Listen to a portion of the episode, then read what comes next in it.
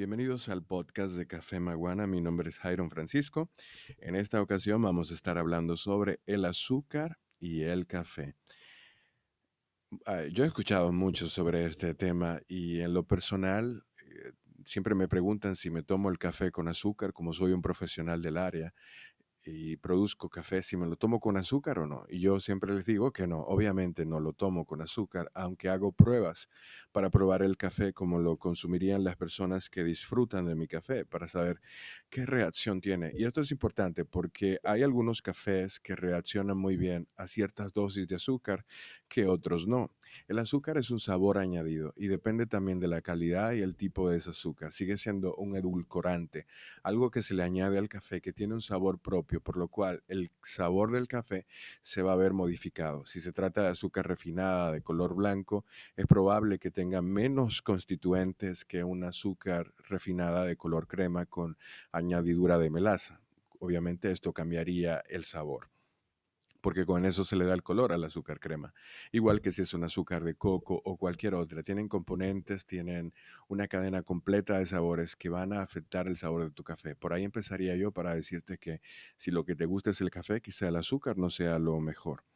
Obviamente nosotros vivimos en una sociedad en la que la industria, la industrialización ha hecho del azúcar una adicción, la ha colocado en todo, incluso en cosas que no necesariamente necesitan azúcar y en otras cosas que ya tienen azúcar.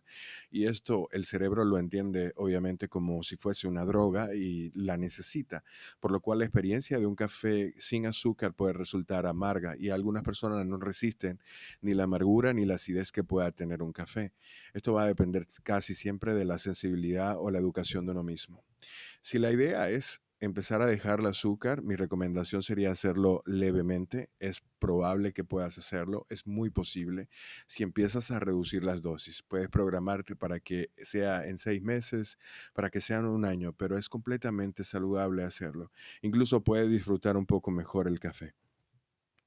Ese, ese añadido de azúcar tiene una razón de ser porque cuando se empezó a fabricar el café, en realidad era un café de muy baja calidad, sobre tostado. Cuando se empezó a comercializar, el café era comercial puramente, no había una intención de calidad y por esto el azúcar se volvía como un asunto demasiado mandatorio para poder disfrutar del café o para poder tomárselo y para que provocara el efecto de la cafeína. Pero incluso la cafeína se ve afectada, la disponibilidad de cafeína se ve afectada por la cantidad de azúcar que esté presente en la bebida.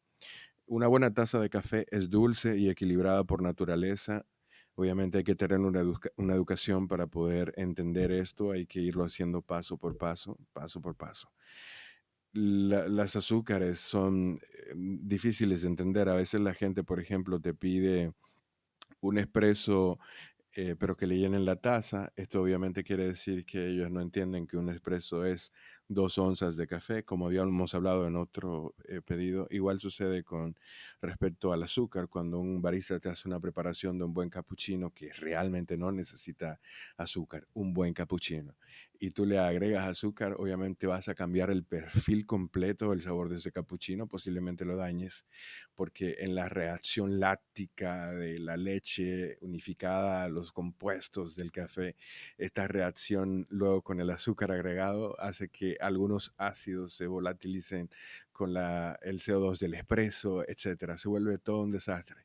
Así que mi recomendación es Prueba un cappuccino bien preparado, donde la leche no esté quemada ni esté demasiado amarga, y te vas a dar cuenta de que añadirle azúcar a algo como eso es completamente innecesario. Hay muchos aspectos a nivel nutritivo del propio café que son afectados por el azúcar. Mi recomendación es empieza a disminuirle la dosis. Espero que te haya agradado este podcast. No, no debería existir una especie de eh, sugar shaming, o sea, como que hacerte sentir mal por el usar azúcar, no, nunca.